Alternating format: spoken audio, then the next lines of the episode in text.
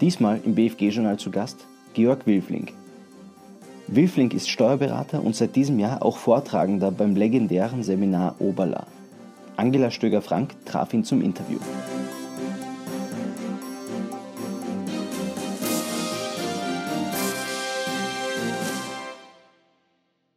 Herr Magister Wilfling, schön, dass Sie da sind. Ich freue mich, da zu sein. Zuerst mal eine Frage zum Seminar. Wie, haben, wie war es denn? Ich habe den Eindruck gehabt, Sie haben das Team gut ergänzt am Podium im Austria Center. Ja, vielen Dank für die Blumen, das freut mich. Ich durfte ja schon letzten Herbst ein bisschen üben und bin mit dem Oberla-Team auf die Tournee durch ganz Österreich im Rahmen der großen Herbstseminare der Akademie der Wirtschaftstreuhänder gegangen und die Situation ist daher nicht ganz neu für mich. Sehr schön. Im Oktober kommen ja dann die Herbstseminare. Verraten Sie uns da schon ein paar Highlights? Ja, also im Zuge der Herbstseminare gehen wir im Oberla-Team in Originalbesetzung auf Österreich-Tournee und sammeln natürlich laufend dafür Ideen. Allerdings die finalen Themen stehen noch nicht fest, weil eines der Erfolgsrezepte bei diesem Seminar ja auch der aktuelle Bezug ist. Und das ist auch äh, so, dass das eines, eine der Herausforderungen ist, von Anfang September weg, wo wir das Programm fixieren, bis zum Oktober die komplexen Themen auf ein für den Anwender verständliches Maß dann herunterzubrechen und in die Form des Arbeitsbuches zu bringen, das ja viele Leute so gerne mögen und deshalb auch das Seminar so schätzen. Es soll ja ein Seminar von Praktikern für Praktiker sein. Verstehe. Wie ich da heraushöre, ist das ja doch sehr zeitintensiv, diese Vorbereitungen. Wie bringen Sie das alles unter einem Hut mit Ihrer Kanzleitätigkeit? Naja, naja ähm, es ist natürlich sehr zeitintensiv, aber ich arbeite gern und viel und versuche äh, dabei sehr effizient zu sein. Natürlich äh, stellt es gewisse Anforderungen an das Zeitmanagement. Da muss man halt ordentlich planen. Wir haben in der Kanzlei die organisatorischen Voraussetzungen dafür geschaffen. Unsere Mitarbeiter sind hervorragend geschult und auch natürlich für die Klientenbetreuung bleibt mir auch während der Seminarvorbereitungen, die ja auch eine der zeitintensivsten Tätigkeiten oder eine der zeitintensivsten Zeiträume des Jahres sind, in dem Zeitraum, wo das Arbeitsbuch äh, erstellt wird. Aber auch in diesem Zeitraum bleibt mir für die Klientenbetreuung äh, jede Menge Zeit und immer, immer, immer das, was notwendig ist. Wunderbar. Aber jetzt eben zu Ihrer Kanzleitätigkeit. Ich habe schon öfter Interviews mit Steuerberatern geführt. Ich meine, Sie führen eine mittlere bis kleinere Kanzlei.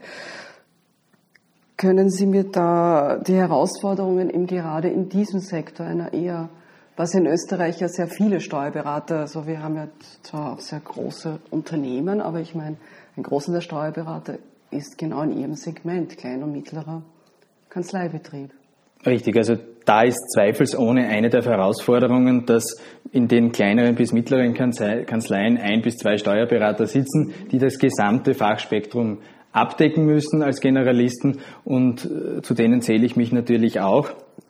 Und da zählt natürlich oder ist eine der größeren Herausforderungen die, äh, dass man diese komplexe Steuerlandschaft wirklich äh, verinnerlicht und und, und das gesamte Fachspektrum in dem Sinne abdeckt, dass man weiß, äh, wo man nachschaut und aber auch weiß, wenn ein komplexer Fall, zum Beispiel eine komplexe Umgründung auf dem Tisch liegt, dass man weiß, wo die eigenen Grenzen liegen und ab welchem Punkt man sich dann doch eines Spezialisten bedienen sollte.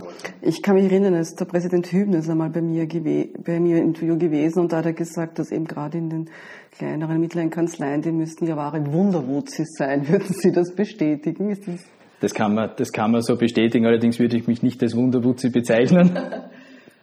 Aber es ist, es ist zweifelsohne so, äh, dass man, dass man ein sehr, sehr umfangreiches Spektrum abdecken muss. Hat sich eigentlich die Struktur der Klienten im Vergleich in den letzten Jahren oder sogar Jahrzehnten verändert? Ähm, natürlich auch, also vor allem im KMU-Bereich, der ja äh, unsere Klientenschicht darstellt. Da ist zweifelsohne der Dienstleistungssektor äh, gewachsen, aber auch auf der anderen Seite die klassischen Gewerbebetriebe zurückgegangen, vor allem diejenigen Betriebe, zum beispielsweise ein klassischer Elektroinstallationsbetrieb oder ein, ein, ein, ein ein Installateurbetrieb äh, mit einigen wenigen Mitarbeitern, die gehen eher zurück. Da merkt man vor allem eines, dass, dass immer öfter Probleme mit der Betriebsnachfolge da sind. Das hat jetzt eigentlich nichts damit zu tun, dass der Betrieb nicht mit entsprechendem Einsatz profitabel zu führen wäre, sondern dass sich die junge Generation oft äh, diese, diesen Job unter den gegebenen Rahmenbedingungen nicht antun will. Äh, speziell der Schritt, äh, Dienstnehmer einzustellen, schreckt viele Jungunternehmer ab. Ähm, da ist der gesetzliche Rahmen sicher nicht unternehmerfreundlich, da gibt es Handlungsbedarf. Und welchen Part oder welche Rolle spielt der Steuerberater zwischen den Klienten und der Finanzverwaltung? Naja, als steuerlicher Vertreter sind wir einmal grundsätzlich verpflichtet, den Klienten bestmöglich im Rahmen der gesetzlich zulässigen Bestimmungen äh, zu vertreten. Das heißt, wir sind ja natürlich auf der Seite des Klienten, aber die praktische Erfahrung in der Kanzlei zeigt, dass man das Beste für den Klienten erreicht, wenn alle Seiten konstruktiv zusammenarbeiten und das Ziel ein gemeinsam vertretbares Ergebnis ist. Und wenn es dann eben nicht zu einer Einigung kommt, dann gibt es immer noch das Bundesfinanzgericht. Richtig. Richtig, da sind wir auch sehr dankbar und, und, und sehr froh, dass es diese Institution gibt, die sich ja eigentlich historisch aus der Finanzverwaltung entwickelt hat, aber sich hervorragend emanzipiert hat als unabhängiges Gericht. Und äh, da ist unser Wunsch oder mein Wunsch der, dass, dass diese Funktion weiterhin so selbstbewusst äh, ausgeübt wird, dass man allzu kuriose Interpretationen seitens der äh, Finanzverwaltung wie sie ja immer öfter in diversen Erlässen Einzug halten, dass die auf dem, wie man so sagen will, auf dem Boden der Gesetze geerdet werden. Das hören unsere Richter und Richterinnen sicher sehr gerne. Ich weiß weiter kommunizieren. Ja, zum Abschluss stelle ich Ihnen noch ein paar persönliche Fragen und ich freue mich auf Ihre spontanen Antworten.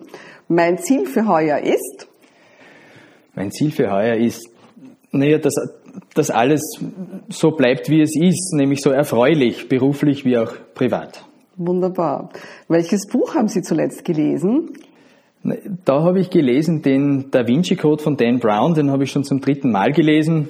Ist nicht neu, aber einfach gut. Das habe ich auch gelesen. Das größte Vergnügen für mich ist? Das ist einfach, äh, meinen zwei kleinen Söhnen zuzuschauen, wie sie die Welt erkunden. Welche Persönlichkeiten würden Sie gerne näher kennenlernen? Ja, da gibt's viele. Aber vielleicht, wenn man das jetzt auf eine herunterbricht, würde ich vielleicht sagen Bruce Springsteen, weil der Mann äh, so emotional und bodenständig auf die Leute zugehen kann und, und dabei eine unheimliche Sympathie verströmt. Abgesehen davon gefällt mir seine Musik. Also den würde ich gerne kennenlernen. Sehr schön. Nach der Arbeit, wie lautet da das Motto? Da gehört entweder das Herz meinem Laufsport, den ich zwei bis dreimal die Woche ausübe, und die restliche Zeit gehört nahezu ausschließlich meiner Familie. Verstehe ich. Herzlichen Dank für das Interview. Gute Heimfahrt nach Graz. Besten Dank.